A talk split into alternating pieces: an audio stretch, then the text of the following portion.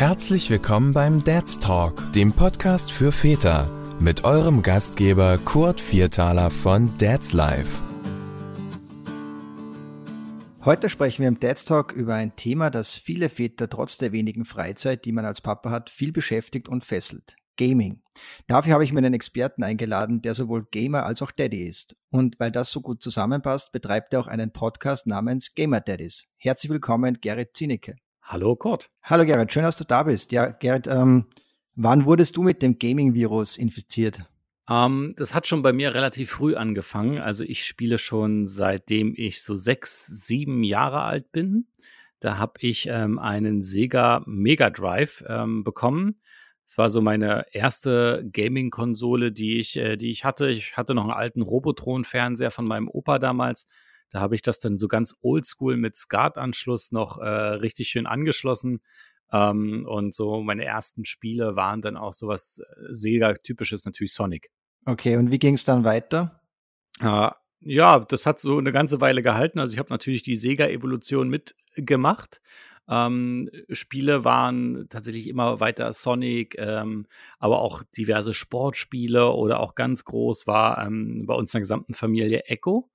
Das war so ein Spiel, da hatte man so einen kleinen Delfin und musste man sich durch äh, bunte Welten voller Gefahren durchsuchen und schwimmen. Ähm, und irgendwann, so in den 90ern, ähm, kam dann auch der PC auf. Ich krieg mit Windows, ich weiß gar nicht, welche Windows-Version das war. Auf jeden Fall, äh, auf jeden Fall hatten wir ähm, schon CDs und ähm, da waren dann so die ersten Spiele, also die, die ersten richtigen größeren Spiele waren dann sowas wie Siedler und ähm, natürlich auch äh, meine erste Begegnung mit FIFA hat dort stattgefunden. FIFA 98, das war so das erste Spiel, was ich ähm, richtig gesuchtet habe, neben den Siedlern natürlich. Okay. Ähm, und du bist all die Jahre sozusagen fleißig am Zocken gewesen oder gab es da auch mal eine längere Pause? Es gab eigentlich nie eine Pause. Ich habe immer zwischendurch gewechselt von PC auf Konsole. Dann kam irgendwann die PlayStation 2 ähm, dann bin ich aber wieder auf PC gewechselt, dann gab es dann Counter-Strike und äh, Diablo 2, Diablo 3, was man dann auch schön im Battlenet gesuchtet hat. Ähm, und inzwischen bin ich aber auf der PlayStation 5 hängen geblieben. Okay. Also inzwischen bin ich ein reiner Consolero. Okay. Ähm, haben sich da, ich meine, du hast ja jetzt schon sehr viele verschiedene Spiele aufgezählt, äh, von Ego-Shooter bis FIFA sozusagen. Ähm, haben sich die Spiele bei dir im Laufe der Zeit geändert oder zockst du schon grundsätzlich eigentlich immer das gleiche oder die gleichen Spiele beziehungsweise das gleiche Genre? Na, das Gute ist, ähm, so in den letzten Jahren haben sich die Spiele so ein bisschen herauskristallisiert. Also Assassin's Creed ist einer meiner favorisiertesten Reihen. Ähm, da sitze ich auch gerade noch aktuell an dem letzten Teil ähm, Valhalla. Und ansonsten natürlich FIFA, das ist geblieben. Und ähm, auch so ein paar Shooter, die sind einfach sowas wie Doom oder so Klassiker, die es früher auf PC gab. Wolfenstein ähm, auch rein. Also eigentlich ist es bei mir eher so ein Querbeet-Spiel. Ich spiele das eher so nach Lust und Laune und natürlich ähm, äh, wie viel Zeit man gerade hat, weil das ist äh, nicht unwichtig, weil zum Beispiel in der Woche oder am Wochenende, wenn die Kleine schläft, ist blöd, wenn man so einen Shooter spielt, vor allen Dingen online, weil man dann äh, aufpassen muss und dann wird sie wach und dann muss man halt aufhören. Da kann man eher so ein Storyspiel spielen, was ein bisschen ähm, kürzer ist, wo man einfach auch mal Pause drücken kann. Ja, das wäre meine nächste Frage gewesen, sozusagen, wie viel Zeit bleibt dir als Vater für das Zocken überhaupt? Oder wie viel Zeit äh, geht da drauf pro Woche sozusagen? Ja, ich habe da zum Glück eine sehr verständnisvolle Frau, liebe Grüße an dieser Stelle. ähm, die lässt mir da sehr viele Freiräume. Ähm, zum Glück habe ich auch einen zwölfjährigen, fast zwölfjährigen Stiefsohn. Äh, den habe ich auch so ein bisschen mit dem Virus infiziert. Das heißt, wir sitzen beide auch mal gerne hier zusammen und zocken dann. Ähm, und die lässt uns dann natürlich auch. Also ich sag mal so, selber alleine spiele ich ähm, dienstags und donnerstags, ja auch mal auch auf Twitch. Das sind so meine einzigsten Spielzeiten in der Woche. Ähm, das sind dann immer so drei, vier Stunden pro Session, also so acht Stunden in der Woche. Fast ein Arbeitstag. Mhm. Ähm, und am Wochenende dann, je nachdem, ich treffe mich manchmal mit Kumpels, dann zocken machen wir so, so einen FIFA-Abend. Das machen wir jetzt natürlich eher weniger. Ähm, und das war es aber so. Ich würde mal sagen, mehr als zwölf Stunden sind es in der Woche auf keinen Fall. Was ich glaube ich schon, wenn ich so andere Daddys höre, relativ viel ist. Ja, würde ich auch jetzt sagen, ja. Also ja. sicher im oberen Segment, sage ich mal, ja. Für ein Hobby ist das schon ähm, sehr viel Freizeit. Das stimmt, das stimmt. Ähm, du hast ja schon kurz erwähnt, du hast ja auch einen Stiefsohn, der ist jetzt fast zwölf eben, ähm, der ist quasi auch schon voll dabei. genau, Zocken. der hat mich auch so ein bisschen zu Fortnite gebracht. Der wollte das unbedingt spielen, weil das seine Kumpels spielen. Dann habe ich gesagt, Moment mal, du bist noch keine zwölf, da steht eine große zwölf auf dem Spielcover vorne drauf. Das gucke ich mir erstmal an, bevor du das schon spielen darfst. Ja, und inzwischen spiele ich fast mehr Fortnite als er. okay, äh, was ist die Faszination? Ich muss ja gestehen, ich bin ja, ich bin ja ziemlich äh, monothematisch unterwegs. Ich spiele auch ungefähr seit 25 äh, Jahren FIFA, aber eigentlich ausschließlich FIFA. Zu diesem Fortnite-Type ähm, konnte ich bisher noch nicht nachvollziehen. Was ist da das Besondere aus deiner Sicht? Na, du hast irgendwie bei Fortnite, es gibt ja mehrere so eine Spiele, die so in diese Battle Royale Kampfspiele gehen. Fortnite ist ja das eher so für, für Kinder und trotzdem trifft man da viele Erwachsene. Und ähm, ich spiele auch häufig dann mit Erwachsenen im Team. Wir sind, laufen meistens so als Vierer-Squad durch die Gegend und wir quatschen dann auch einfach. Ne? Also wir spielen nicht nur stumpf diese Spiele, sondern wir unterhalten uns. Da ist ein guter Kumpel von mir immer dabei, der kommt aus Potsdam, äh, aus meiner Heimatstadt. Äh, mit dem habe ich früher mehr Zeit verbracht als jetzt, als ich nach Berlin gezogen bin. Das heißt, man kann auch so ähm, diese sozialen Kontakte, die man irgendwie nicht hat, ähm, aufgrund diversester Situationen, ähm, kann man da einfach auch nachholen. Es geht gar nicht so richtig um dieses, hey, ich muss jetzt unbedingt Erster werden, sondern wir haben Spaß dabei und quatschen. Aber es ist aus deiner Sicht schon tatsächlich kindertauglich, weil zwölf Jahre ist natürlich, äh, also wie gesagt, ich kenne Fortnite jetzt auch nur von kurz rein äh, zeppen, ist aus deiner Sicht schon kindertauglich auch. Ja, kommt drauf an, wie alt das Kind ist und ähm, wie äh, reif und erfahren dieses Kind ist, auch im Umgang mit ähm, PC oder Konsole, worauf es auch spielt. Ähm, jüngere Kinder auf gar keinen Fall, aber ich sag mal so, das ist ja auch eine Empfehlung, die da draufsteht. Und wenn da eine 12 draufsteht ähm, und das Kind damit gut umgehen kann, äh, ist auch schon durchaus ab 10 möglich. Manche sogar ab 9. Und ich kenne welche, die spielen das deutlich früher. Die sind teilweise 6 oder 7. Also Grundschulkinder, die das spielen. Da weiß ich nicht, ob das so die gute Idee ist. Aber wenn Mama und Papa das halt spielen, ne, ist das dann ja auch immer schwierig zu sagen, nee, du darfst das nicht. Ist der Call of Duty Hype eigentlich an dir vorübergegangen oder bist du da auch dabei? Nee, ich habe reingeschaut. Ähm, es gibt ja äh, zwei, zwei Spielerlager, Fortnite, Call of Duty. okay. Äh, ich habe früher ganz viel Call of Duty gespielt, auch diese ähm, spiele ich heute auch noch, hauptsächlich aber dann die Kampagne. Dieses äh, Warzone oder so, das ist tatsächlich nicht so meins. Es hat so zwei Gründe. Einerseits ist das schon noch ein bisschen mehr auf Wettkampf ausgelegt. Also da sind wirklich richtig ähm, krasse Leute unterwegs. Ähm, und der andere Punkt ist auch, du hast einfach so immens viele Ladezeiten. Das heißt, wenn ich mich mal mittags schnell hinsetzen will und dann kommt gerade ein Update, dann dauert das Update eine Stunde und dann ist der Mittagsschlaf der Kleinen vorbei, dann kann ich nicht mehr spielen. also okay. da bin ich irgendwie nicht so ran. Ähm, ich finde es auch schöner, dieses bunte und ähm, ja, dass man eher quatschen kann. Das ist bei Fortnite besser. Du oder ihr äh, sprecht ja auch in eurem Podcast Gamer Daddies ja auch natürlich sehr viel über Gaming. Äh, wie ist es dazu gekommen, so einen Podcast zu starten? Äh, ganz ursprünglich komme ich, äh, habe ich mal, ganz ursprünglich habe ich mal beim Radio gelernt. Ähm, also ganz klassisch Praktikum, dann Volontariat und habe dann da sechs, sieben Jahre gearbeitet und habe dann den Beruf gewechselt, weil man irgendwie auch älter wurde und diese äh, Zeiten waren dann nicht mehr ganz so spannend um 3.30 Uhr im Büro sein. Das war dann nicht mehr so, nicht mehr so gut. Ähm, und dann habe ich so ein bisschen dieses Radio-Business verloren, aber ich habe es irgendwie immer noch so geliebt. Und ähm, auch Marcel, mit dem ich das ja zusammen meistens mache, der ist, ähm, hat so den gleichen Background und wir beide lieben einfach äh, so, so, so eine Show zu machen. Und wir haben einfach gesagt, ja, ich bin Daddy, du bist Daddy. Wir haben beide unterschiedlich alte Kinder, das heißt, wir können uns helfen gibt es bestimmt noch andere, die gerne zocken und auch Papa sind. Also von daher kann man drüber quatschen und eine coole Show draus machen. Okay. Das heißt, was ist so das Ziel eures Podcasts? Also was wollt ihr da ähm, grundsätzlich vermitteln?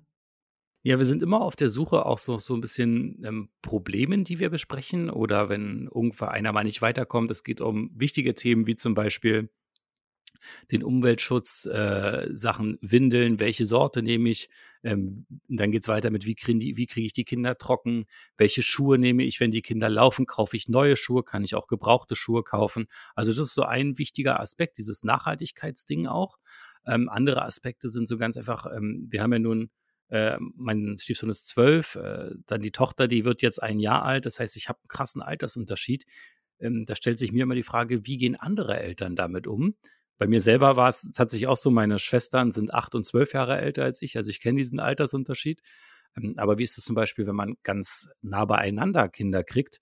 Was ist ein guter Abstand, wenn man vielleicht noch ein Kind haben möchte?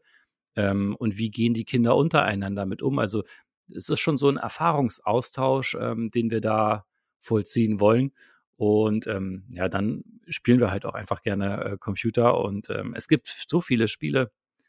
Ähm, und die sollte man halt auch vorher gut auswählen, weil man hat nicht so viel Zeit. Mhm, okay. Also ihr testet auch Games, oder? Sozusagen im Rahmen des Podcasts. Genau, wir testen jeden Donnerstag, also am ersten und dritten Donnerstag im Monat, jeder ein Spiel, das wir vorstellen. Das muss immer nicht ein aktuelles Spiel sein, ähm, versuchen wir natürlich, aber wir gucken immer, wie gut passt dieses Spiel in den Daddy-Alltag rein. Also kann man das Spiel pausieren, ähm, muss man bei dem Spiel super viel fluchen. Ich meine, du kennst das bei FIFA bestimmt auch. ja. Nicht so die beste Kategorie, aber ähm, und wie viel, wie süchtig macht das Spiel? Das heißt, wie sehr, wie groß ist die Gefahr, dass ich meine Familie oder mein Leben dann auch ein bisschen vernachlässige, weil ich in dieser Spielewelt so eintauche? Ja, bei uns in der Community ist ja auch Gaming sehr, sehr gefragt. Wir haben da jetzt auch einen kleinen Schwerpunkt gestartet, sozusagen mit Turniere für Väter. Jetzt gibt es aber auch die Thematik sozusagen, welche Spiele kann ich mit meinen Kindern spielen? Was sind so Spiele, die du empfehlen würdest, die man eben vielleicht auch mit kleineren spielen kann, um sie langsam an die Konsole heranzuführen, wenn man das möchte natürlich. Ähm, ja, vielleicht hast du so ein paar, paar äh, Tipps, ein paar, ein paar Insider-Tipps vielleicht auch, welche Spiele sich besonders eignen. Ja, da fängt es ja schon an, so nach dem Motto, wann lässt du die Kids überhaupt erst an die Konsole? Ähm, bei Tillmann war es so, äh, der durfte eigentlich erst ab 10 eine Konsole haben und kam ich ein bisschen früher, hat also schon, glaube ich, mit 9 oder so, ähm, hat er ein bisschen an meiner Konsole gespielt und so ein bisschen die Steuerung bei mir kennengelernt. Ähm, dann ist die andere Frage, wie lange lässt du sie spielen? Wie hoch ist die Aufmerksamkeitsspanne, auch die das Spiel fordert und die das Kind hat? Das muss immer zusammenpassen. Und da gibt es eigentlich ähm, diverseste äh, Spiele auch von zum Beispiel so typischen Kinderserien, sowas wie Paw Patrol gibt es als Computerspiel und die sind für ganz kleine Kinder, die halt auch gerade die Serie gucken, vielleicht so sechs, sieben, wenn man die da ranlassen möchte an die Konsole oder an den PC, sind die super geeignet. Und je größer die Kinder werden, desto komplexer können ja auch die Spiele werden. Ich meine, ich habe mit Sonic angefangen, da konnte man auch nur nach ähm, oben springen, vor zurücklaufen. Mein Controller hatte drei Knöpfe und ein Steuerkreuz, das war's. Ähm, und genau das ist bei Spielen wichtig, dass die nicht zu komplex sind, nicht zu schwierig sind. Zum Beispiel Little Big Planet ist ein super schönes Spiel für so 10 bis 12, 13-Jährige, weil es eine schöne bunte Welt hat. Man ähm, springt herum, man kann die Atmosphäre genießen. Ähm, und ja, wenn es die Kinder dann halt, wenn die Kinder dann halt auch älter werden, dann kommen irgendwann auch diese, was die Kids in der Schule spielen, die Shooter, ne? Also, oder Assassin's Creed das muss man halt alles dann immer genau abwägen, wie weit ist das Kind und ähm, wie weit äh, erlaubt man auch dieses Spielen als Eltern. Aber wann würdest du denn grundsätzlich empfehlen, sozusagen ähm, Kinder an die Konsole oder an den PC ranzulassen? Ja, also ist, ist für dieser Alter, wo du sagst, jetzt mit vier oder fünf müssen sie wirklich noch nicht äh, vor dem äh, Computer sitzen, sozusagen? Ja, das ist schwierig auch zu sagen. Es hängt auch da vom Kind ab, wie viel Fantasie hat das Kind und spielt noch ohne diesen äußeren Input, sage ich jetzt mal. Also äh, verkleidet sich das Kind zum Beispiel sehr gerne und rennt draußen durch die Gegend und spielt ähm, Räuber und Gendarmen. Also verkleidet sich als Ritter oder kämpft dann böse Drachen auf dem Hof. Kann ja alles sein. Ähm, ist es gerne draußen auf dem Spielplatz, dann würde ich eher sagen, Leute, wenn das Kind nicht fragt, dann lasst es halt. Ne? Also man muss die Kinder dazu jetzt nicht unbedingt ähm, zwingen äh, so ein, oder vorleben, dass man das macht. Ähm, ansonsten, wenn das Kind danach fragt, mit sechs, fünf, wenn es soweit ist, langsam gemeinsam hinsetzen. Ähm, da finde ich auch besonders, die, die Switch ist eine gute Konsole, ähm, weil die schöne bunte Spiele hat. Äh, zum Beispiel Pokémon, was wir früher vielleicht auch gespielt haben. Ähm, das kann man schon dann machen auch da muss man gucken, wie gesagt, wie lange hält das Kind das auch aus, wie lange möchte ist das und ähm, dann passt das schon. Also Da muss es ist sehr, sehr abhängig vom Kind. Da stellt sich natürlich ja grundsätzlich für mich die Frage, wie viel Medienkonsum ist aus deiner Sicht auch sinnvoll, weil es gibt ja nicht nur die Konsole oder den PC, es gibt auch äh, den Fernseher noch, es gibt vielleicht das Handy noch. Äh, was würdest du so oder wie handhabt ihr das sozusagen? Gut, meine, die Kleine ist jetzt noch zu klein natürlich, aber so wie viel. Wie, naja, gut, sie, sie würde wahrscheinlich auch, wenn man sie lässt, zumindest mal ins Handy reinschauen oder so. Mhm. Aber, aber wie, wie handhabt, ihr, handhabt ihr das beim Großen zum Beispiel? Wie viel Medienkonsum darf der äh, haben? Mhm. Also natürlich ist es auch bei den ganz kleinen Kids inzwischen so. Also die ist ein Jahr alt und die liebt Handys. Weil ich habe ein Handy, meine Frau hat ein Handy, Tillmann hat ein Handy, wir haben alle Handys, die sieht uns damit umgehen. Das heißt, die will das auch, die fordert das auch ein. Ähm, dass sie darf auch mal fünf Minuten am Tag unser Handy in die Hand nehmen und damit irgendwas machen. Ne? Ähm, bei Tillmann ist es so, der hatte, als er noch nicht so groß war, wie er jetzt ist, da gab es strikte Zeiten. So dass zum Beispiel, er darf ähm, nur eine Stunde Fortnite spielen und zwar nur, ich glaube, zwei oder dreimal in der Woche. Ähm, dann ist auch da genug. Ähm, Fernsehzeiten sind ähm, reglementiert. Er darf auch nicht alles gucken. YouTube ist ganz große Plattform ähm, und da guckt er halt nur gewisse Sachen. Das haben wir vorher mit ihm abgemacht. Also ähm, darf zum Beispiel Minecraft-Videos gucken oder auch bestimmte YouTuber, aber halt nicht alles. Und wenn man da eigentlich einen offenen Umgang hat und die Sachen auch immer mit den Kids bespricht, der kommt auch ganz oft runter und erzählt uns von irgendwelchen Videos, die er gerade gesehen hat. Ähm, dann bespricht man das halt und sagt, ach, ist ja interessant und ähm, erzähl doch mal, was hast du denn da gesehen? Und dann holt man die Kinder damit auch eigentlich ganz gut ab. Ich habe jetzt zum Beispiel auch gelesen, jetzt im Vorfeld unseres Podcasts, habe ich ein bisschen eingelesen in die ganze Gaming-Thematik und da habe ich eben, also es gibt ja unzählige Studien natürlich auch, ähm, da habe ich eine gelesen, zum Beispiel, die besagt, dass bei Kindern, die mehr als zwei Stunden am Stück vor Computer oder Fernseher sitzen, das Risiko für psychische Probleme steigt. Ähm, siehst du da auch Gefahren? Pausen sind natürlich immer sehr wichtig. Äh, Tillmann muss auch, wenn er mal ein bisschen länger dabei ist und wir merken, oh, der sitzt jetzt schon wieder ähm, zwei Stunden am iPad. Das macht er meistens nebenbei, weil er irgendwas malt und dann guckt er sich das an. Dann ähm, sagen wir auch mal so, jetzt pack das mal weg. Und ähm, meistens macht das auch schon freiwillig, dass er da ähm, selber das einschätzen kann, aber der ist halt jetzt auch schon groß. Ähm, bei kleineren muss man da natürlich hinterher sein, dass die gerade eben nicht gucken. Ich meine, die PlayStation jedes Mal, wenn ich sie anmache, sagt mir, wenn ich eine Stunde spiele, soll ich 15 Minuten Pause machen. Hm.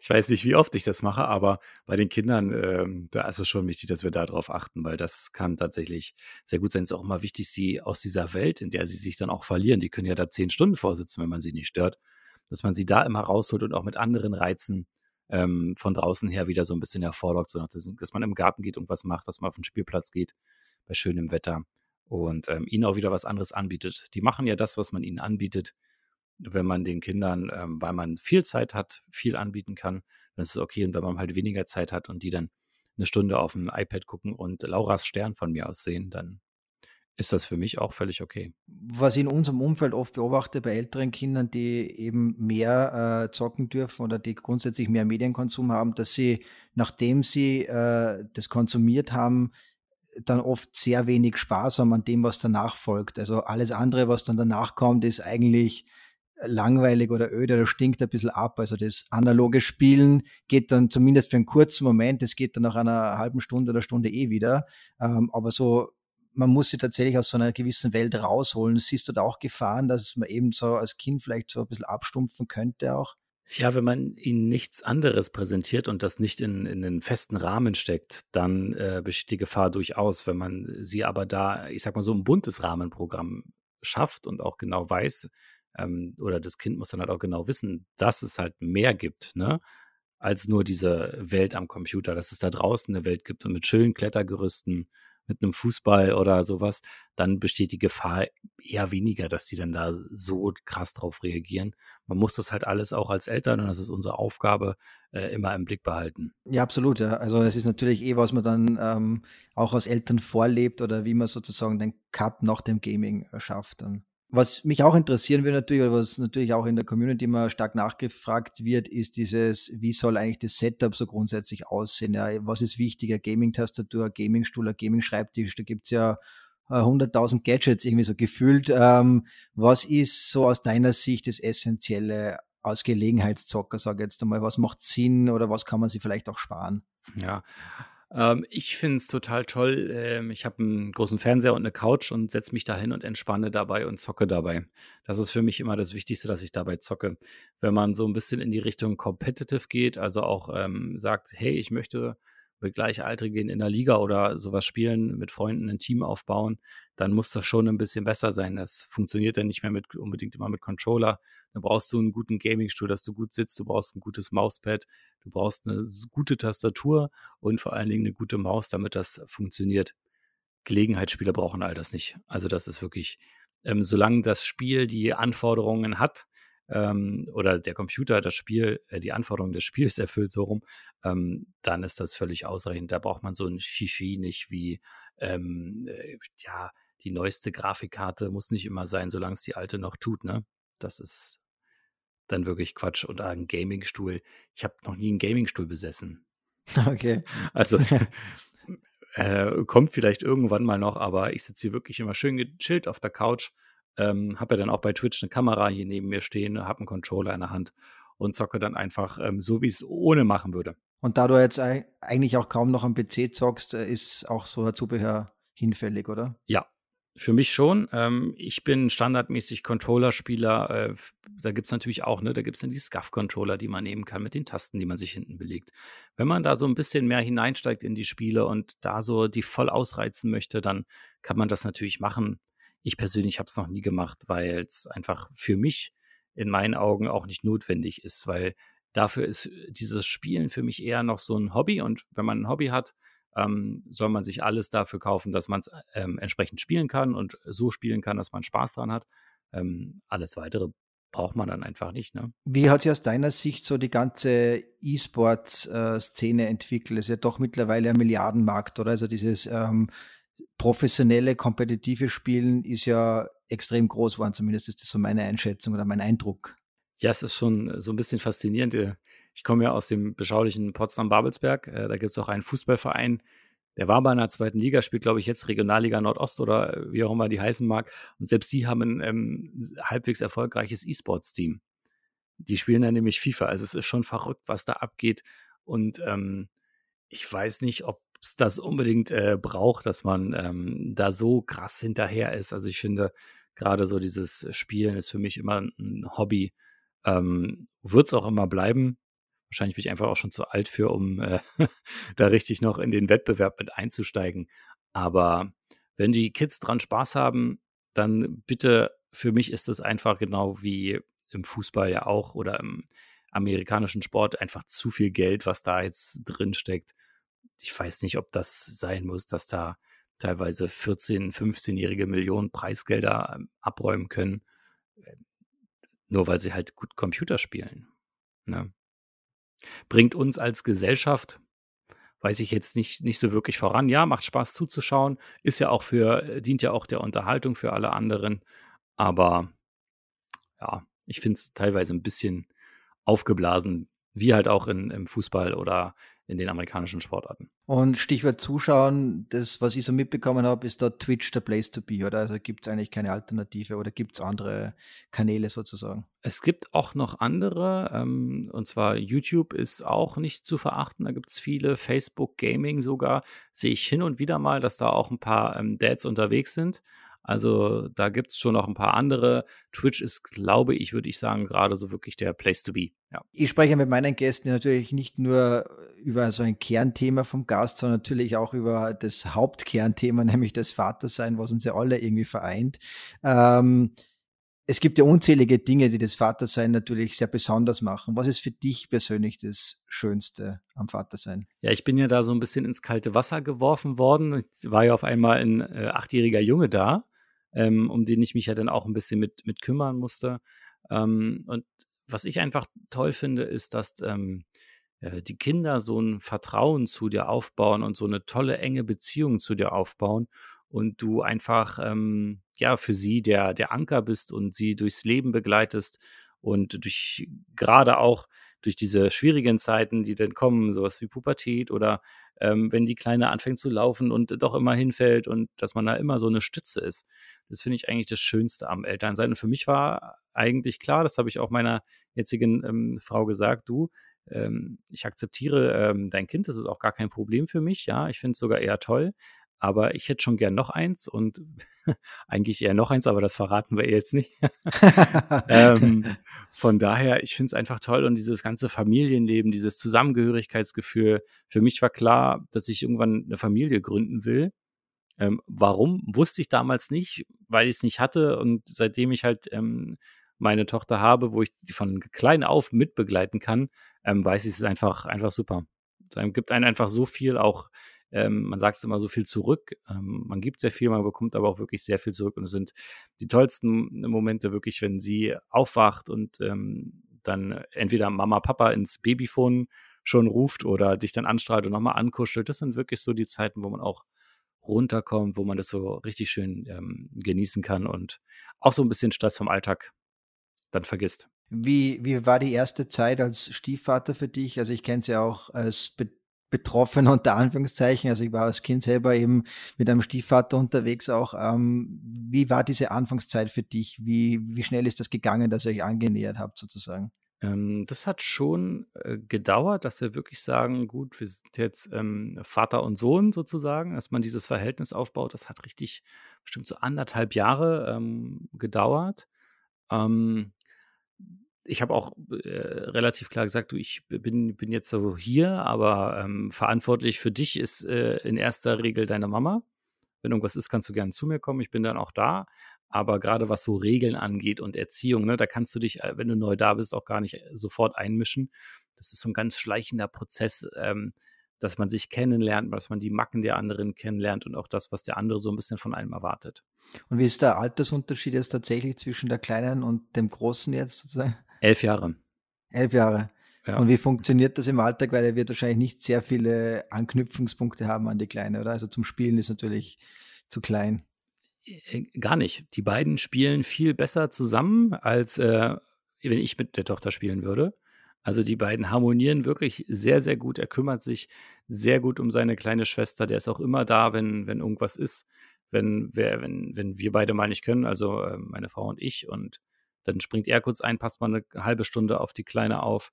Das funktioniert wirklich wunderbar. Hätte ich auch nicht gedacht, dass das so ein enges Verhältnis werden kann. Es ist ja auch gerade wegen, es ist ja nicht seine echte Schwester am, im Vorfeld, ne? Ähm, dann, als wir aus dem Krankenhaus äh, zurückgefahren sind, als wir auf der Welt sind, hat er halt auch gesagt, das ist doch meine richtige Schwester. Mhm. Und das mhm. war schon, hat man schon gemerkt, okay, der liebt die wirklich. Mhm. Und das ist, das ist sehr schön zu sehen, auch im Alltag. Mhm, total schön, ja.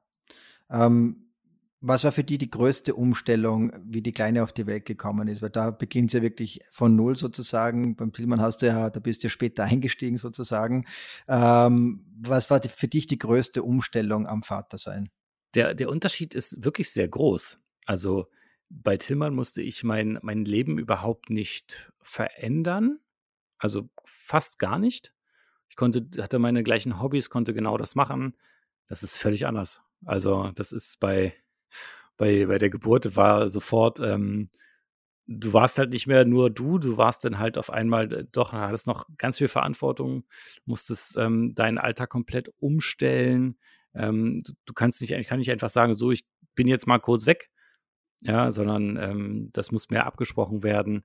Das ist so die, so die größte Umstellung des Lebens, dass man halt nicht mehr alleine ist, sondern man hat viel mehr ähm, Anknüpfungspunkte, die man berücksichtigen muss. Was wir auch oft hören. Wie gesagt, mein Kleiner wird jetzt auch ein Jahr alt im Mai, also der zweite. Ähm, ist auch, was man dann wieder unterschätzt, wir hatten es ja schon beim Großen, aber ist auch irgendwie die Umstellung für die Beziehung. Ich weiß nicht, wie es euch gegangen ist, aber du musst dir natürlich als Paar, äh, vor allem im ersten Jahr, schon ein bisschen damit abfinden, dass du primär Mama und Papa bist und nicht mehr so einfach eine Beziehung führst, sozusagen. Wie ist es euch da gegangen? Ja, ich sag mal so, insofern hatten wir ein bisschen in Anführungszeichen Glück mit der aktuellen Zeit, ne?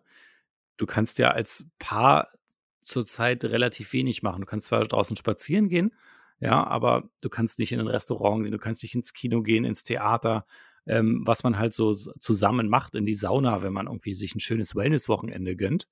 Ja, das konnten wir so oder so nicht machen. Mhm, also äh, von daher hat uns das jetzt auch so sehr gar nicht gestört, war uns bewusst und wir reden da auch oft drüber, ähm, wenn wir mal wieder merken, oh, jetzt brauchen wir doch mal wieder ein bisschen kurz Zeit für uns ähm, dass man auch wieder dieses Pärchen-Feeling hat. Aber ähm, das ist uns, uns sehr bewusst, haben wir vorher auch drüber geredet, dass das dann ähm, erst wieder so richtig losgeht, wenn ja die Kleine auch mal bei Oma und Opa schlafen kann, mal so ein Wochenende oder einen Tag oder auch mal, dass äh, man nur für drei, vier Stunden passen die Oma und Opa mal drauf auf und dann geht das schon wieder. Jetzt stellt man sich ja, zumindest ich habe mir auch oft die Frage gestellt, so, was ist ein guter Vater oder wann ist man ein guter Vater? Was würdest du sagen, äh, macht einen guten Vater aus? Mhm. Wenn man die Bedürfnisse der Kinder erkennt und versteht, darauf eingeht ähm, und nicht ähm, ich sag mal so das, was man früher mitgegeben hat, bekommen hat von, von seinen Eltern oder von den Großeltern, sich nur daran festklammert, sondern auch versucht, den Menschen als Individuum kennenzulernen, lieben zu lernen und dann auch ja seine Bedürfnisse ja, versucht zurückzustellen und für die der Kinder so ein bisschen vorzustellen und ähm, darauf sich zu konzentrieren. Ja, sehr schön. Ja. Ähm, gelingt wahrscheinlich nicht immer, aber ist zumindest ein sehr, sehr guter Ansatz, wenn man den verfolgt. Ja, natürlich ist es auch mal so, dass äh, da sind die Kollegen auf der Arbeit ein bisschen blöder gewesen an dem einen Tag oder ein Projekt ist richtig äh, krachend baden gegangen. Ähm, dann hat man natürlich auch nicht immer hundertprozentig gute Laune oder ist der gute Laune Papa. Ähm, auch das, damit müssen die Kinder dann irgendwie auch ein bisschen umgehen lernen, dass man da ein bisschen andere Gefühle auch hat. Ähm, der Trick dabei ist dann halt trotzdem nochmal in sich zu gehen und zu sagen, alles klar, ähm, kann ja nichts dafür, ähm, auch wenn man mal irgendwie lauter geworden ist, dass man da vielleicht nochmal mit dem Kind danach drüber bespricht. Ähm, wenn man sich halt auch äh, falsch verhalten hat als Papa, kann man dem Kind, wenn sie dann auch größer sind, auch ruhig mal sagen, du tut mir leid, war jetzt nicht so gemeint, ähm, also auch dazu stehen. Bei uns gibt es ja die Möglichkeit, du kannst uns ja äh, Nachrichten schicken sozusagen mit Fragen ähm, und wir posten sie dann auf unserer Facebook-Seite. Ähm, haben wir mittlerweile über 250.000 Facebook-Fans und dementsprechend groß ist auch der Austausch dann. Ähm, und wir bekommen diverse Nachrichten von, wie lange haben eure Kinder bei euch im Bett geschlafen, bis hin zu, wie erkläre ich es ihnen, wenn ein geliebter Mensch gestorben ist. Welche Fragen beschäftigen dich aktuell, was die Kinder betrifft? Puh, das ist eine sehr gute Frage.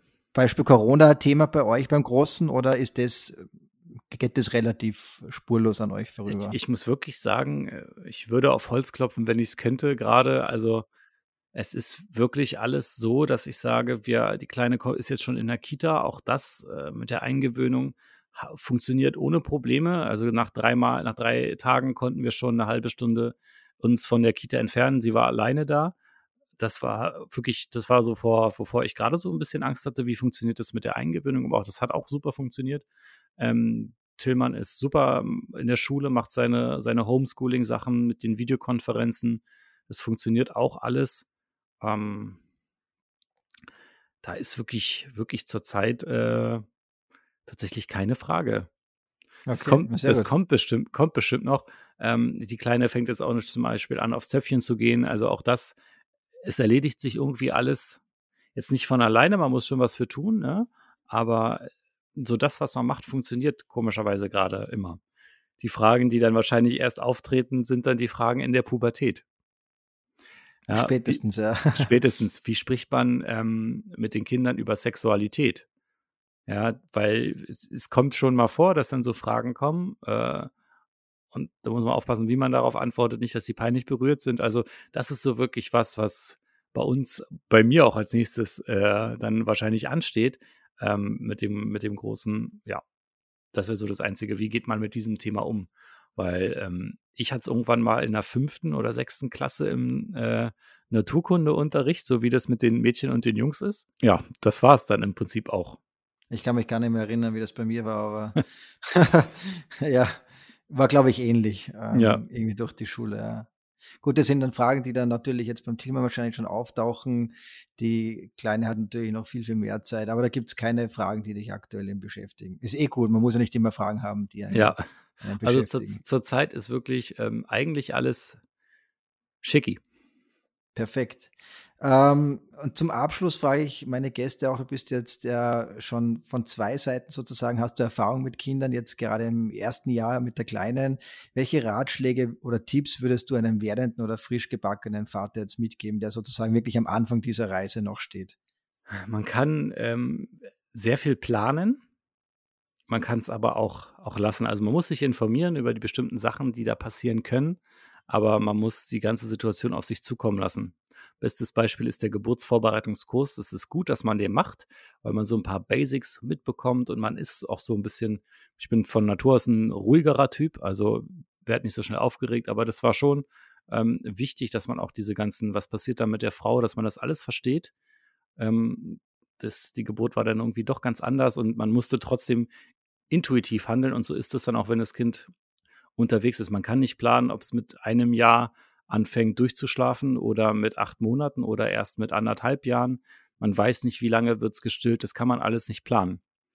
Man muss dann auf die Situation individuell reagieren können und deswegen ist es gut, wenn man die Infos dazu hat. Und die wichtigste ähm, oder der wichtigste Rat ist, den ich immer gerne gebe, fragt gerne mal nach. Ja, fragt andere, die das ähm, haben, äh, und dann bildet man sich selber eine Meinung aus den, aus den Sachen, die man dann hört. Und selbst wenn, wenn ich zehn Papas frage, ähm, wie war das bei euch mit dem Durchschlafen? Wie habt ihr das hingekriegt, dass ihr die Nachtsflasche zum Beispiel abgeschafft habt? Wie habt ihr das gemacht? Alle zehn sagen mir einen unterschiedlichen Weg. Mhm. Und man muss dann halt den für sich finden, okay, der denkt, der klingt am besten, der könnte auch zu meinem Kind passen. Ja, also Ratschläge einholen, und ähm, wenn man mal nicht weiter weiß, ansonsten probieren. Oder kinderlose Paare fragen, die wissen auch immer sehr gut, äh, wie es funktioniert. Ja. heißt immer, heißt immer. Heißt immer, ja. Oder auch ähm, gerne die äh, Eltern fragen. Mache ich auch nicht, mache ich auch nicht so gerne, weil es doch eine etwas andere Generation ist. Okay. Aber grundsätzlich äh, einfach auch ruhig bleiben, weil es gibt natürlich viele Dinge, gerade das Durchschlafen und so. Man sucht dann nach dieser einen Lösung, äh, wie der oder die Kleine dann endlich mal durchschlaft oder zumindest mal drei, vier Stunden am Stück sch schläft. Ähm, da gibt es einfach kein Patentrezept, oder? Gibt es nicht. Ähm, es gibt welche, die haben die Probleme, welche, die haben sie nicht. Und äh, ich glaube, wenn jemand mal das endlich rauskriegt, woran das liegt, äh, warum die Kinder so unterschiedlich sind, ja, der hat auf jeden Fall den Friedensnobelpreis verdient, weil der, weil der ganz viele äh, Beziehungen dann auch rettet. das stimmt, ja. Aber würdest du sagen, es ist schon ein, ein sehr anstrengendes Jahr, auch das erste Jahr? Oh Gott, wenn meine Frau diesen Podcast hört. Also für, ich sag mal so, es, auch da hängt es davon ab, welche Rolle man als, ähm, als Papa einnimmt. Wir hatten da ganz klar vorher definiert, sie hat die ähm, Elternzeit zu Hause genommen, ich bin arbeiten gegangen. Das heißt, war, war für uns relativ selbstverständlich, wenn, wenn sie nicht krank oder irgendwas war, dass sie halt nachts aufgestanden ist. Das heißt, ich brauchte nachts nicht aufstehen. Das heißt, für mich war das schon mal total äh, entspannt. Für mich war also das erste Jahr als, als Papa, weil ich halt wirklich arbeiten gegangen bin und keine Elternzeit genommen hat, äh, habe, wofür ich auch ähm, sehr oft ähm, jetzt nicht angefeindet wurde, aber sehr oft verwundert angeguckt wurde. Ähm, deswegen war es für mich aber trotzdem ein sehr entspanntes erstes Jahr mit sehr vielen tollen Momenten. Wenn man jetzt deine Frau fragen würde, wird es vielleicht ein bisschen anders aussehen. Aber auch da, muss ich sagen, hatten wir, glaube ich, Glück, weil wir ein sehr ähm, viel schlafendes Baby hatten, was schon immer gut geschlafen hat und nur wenig Phasen hat. Man kennt ja die Sprungphasen. Da war es halt immer sehr extrem. Da saßen wir ja auch beide nachts bis um, um Mitternacht und haben mit ihr dann unten gespielt.